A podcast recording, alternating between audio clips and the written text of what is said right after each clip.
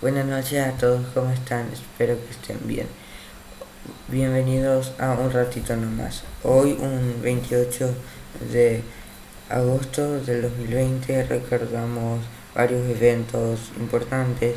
Por ejemplo, uno de ellos fue que en 1920 en Estados Unidos el gobierno le reconoce a las mujeres de piel blanca el derecho al voto.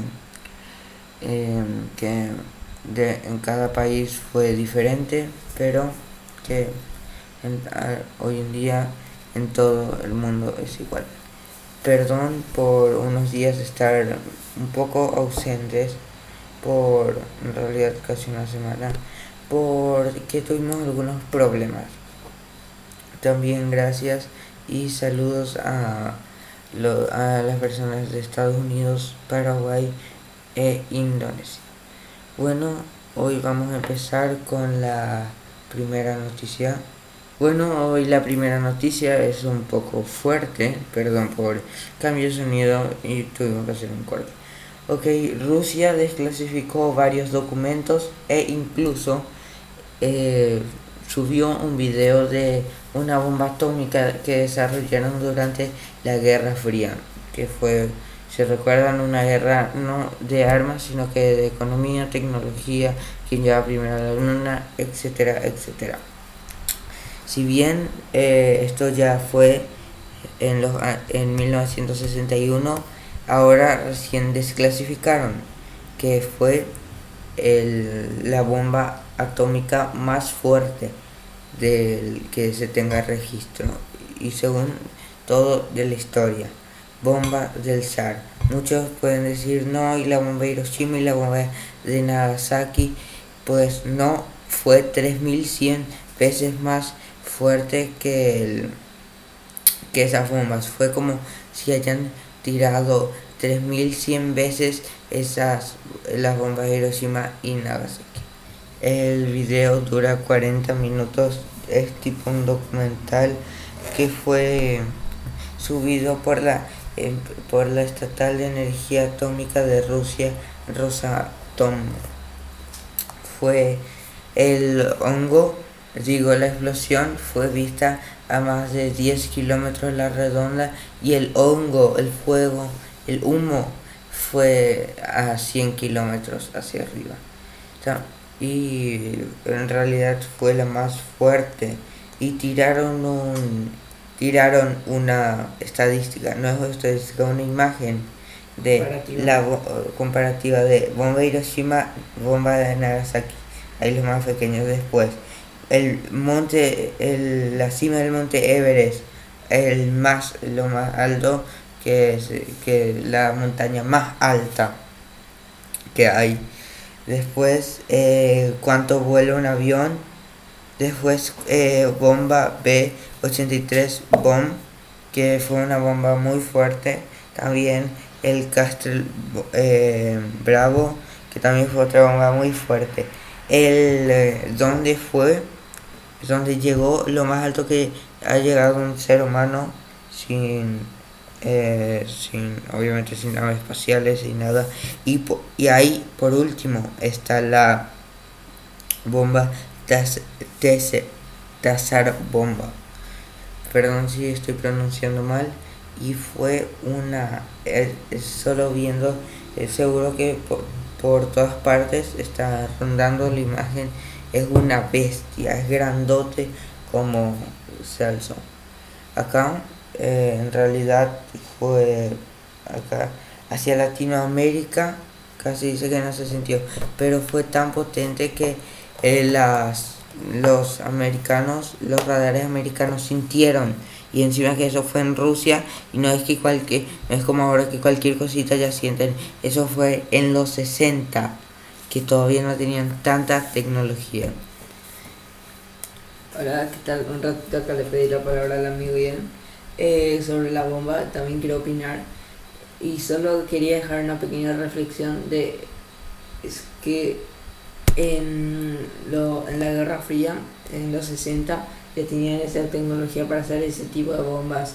Y solo imagínense ahora es lo que estábamos diciendo con mi amigo Santiago, un saludo, eh, que que las potencias tienen la fuerza suficiente para destrozar un país.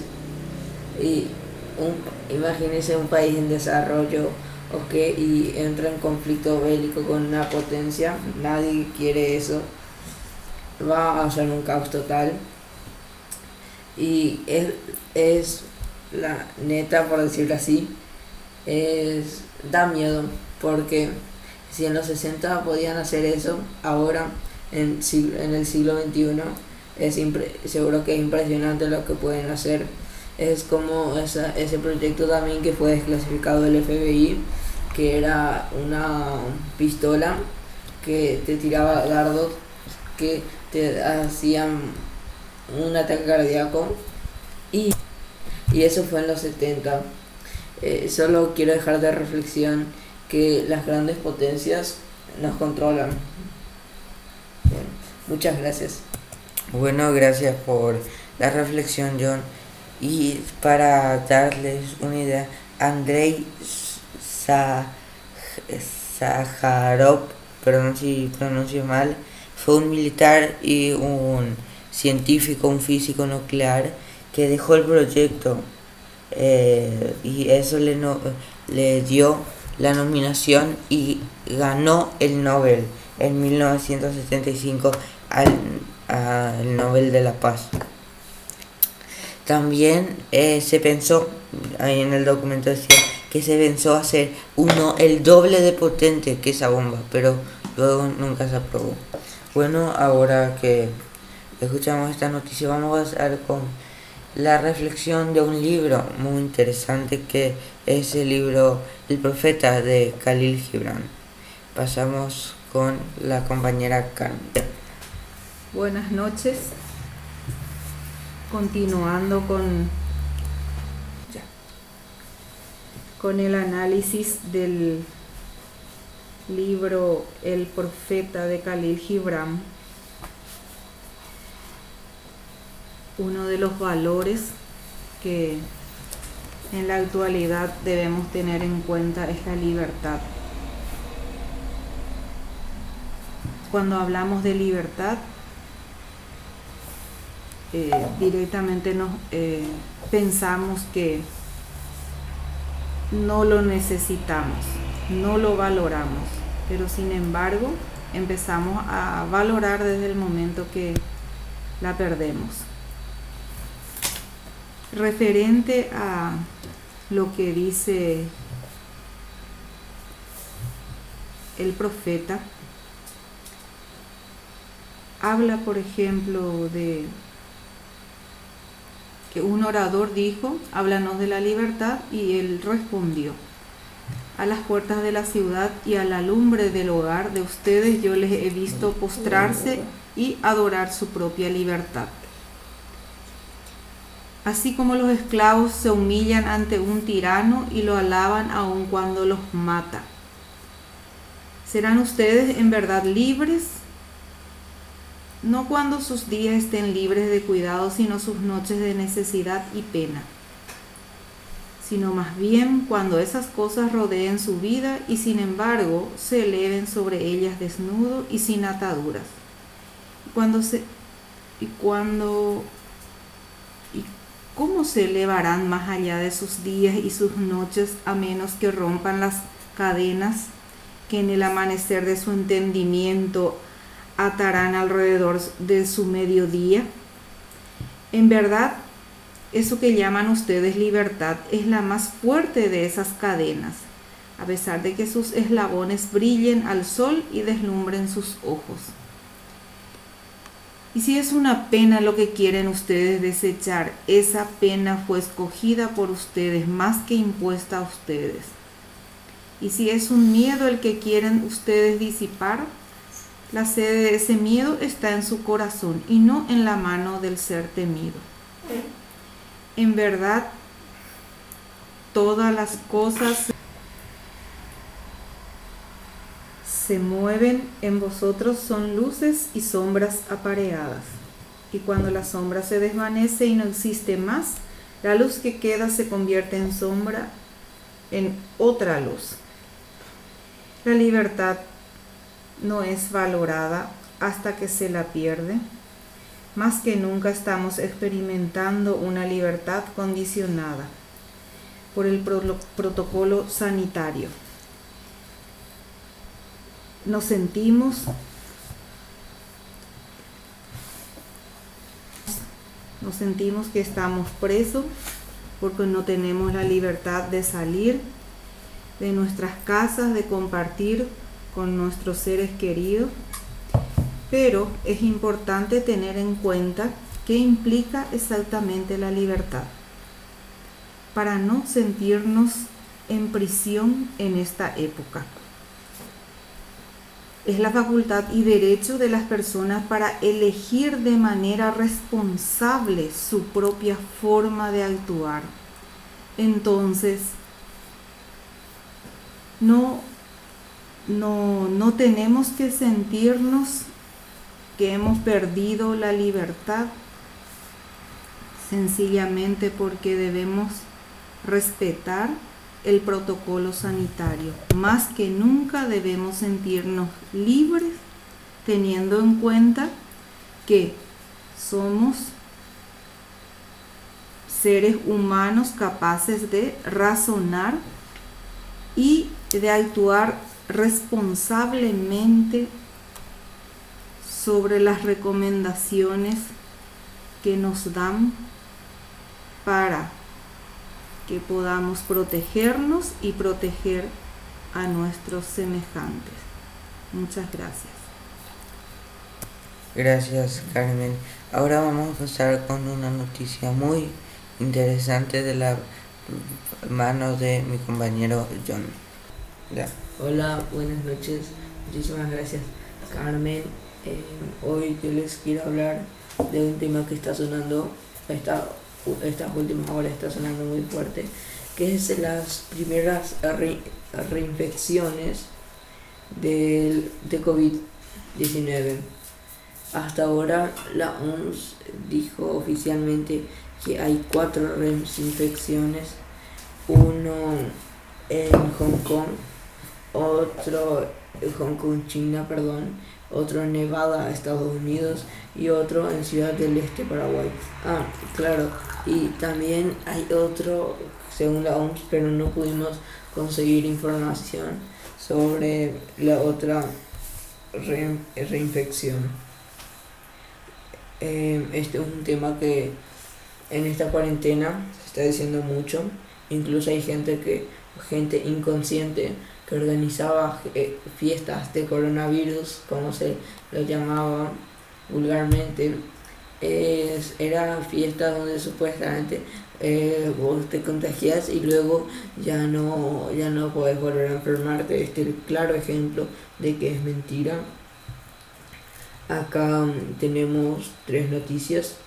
Uno es eh, un hombre de 25 años en Nevada, en Nevada que dio positivo. Otro es una mujer que dio positivo en la ciudad en Ciudad del Este, Paraguay, y otro es un hombre, creeríamos, de Hong Kong que dio positivo. El hombre de 25 años se encuentra estable. En Hong Kong no dicen lo mismo. Dicen que el hombre que fue infectado esta vez volvió peor, por decirlo así. Volvió con síntomas respiratorios más severos y acá en Paraguay todavía no se tiene mucha información, pero también se cree que esta vez fue un poco, fue más fuerte. Y esto eh, nos hace pensar de qué estamos haciendo, de la inconsciencia que mucha gente puede tener sobre esto. Y, de, y esto desmiente ese famoso mito que se decía por ahí eh, que si te contagias una vez no vuelves, a, no vuelves a contagiarte y eso es totalmente falso. Hay gente que en verdad creía y no es falso. El, incluso el ministro de Gran Bretaña creo que dijo eso, que hay que contagiarse ahora. No, eso dijo en el mes de marzo, que hay que contagiarse en, ese, en esas fechas para que después los hospitales no se abarroten. Y nos pone a pensar que hay muchas cosas que son mentiras, hay mitos que la gente cree y es mentira, y mitos como este que ponen en peligro su vida para y que son simples mentiras. Esto se creía que era porque eh, decía que cuando eh, tú cuando alguien tiene cuando alguien le da el COVID o SARS 2.0 em, cuando alguien le da o cuando se recupera los el cuerpo genera anticuerpos que ayudan a que no vuelvan pero eh, los científicos no sabían cuánto duraban esos anticuerpos y ahora sabemos había gente que decía que duraba por siempre, pero solo Superman iba a durar por siempre. Es una enfermedad que está afectando a todos. Primero se dijo que a abuelos y a niños, pero ahora a todos está afectando y solo dejo esa reflexión que algunos mitos incluso ponen en riesgo la vida de los seres humanos muchas gracias por escuchar. Los dejo con mi compañero Ian Yamil. Buenas noches. Gracias, John. Pues vamos terminando ya. Fueron un, fue un lindo podcast de regreso. No abandonamos ni nada, tranquilos. Y vamos terminando con esta frase muy buena de Mahatma Gandhi. La libertad no es digna de tener, sino incluye la libertad de cometer errores. Mahatma Gandhi. Bueno, hasta aquí ha llegado el podcast. Nos vemos en la próxima edición. Buenas noches. Hasta mañana.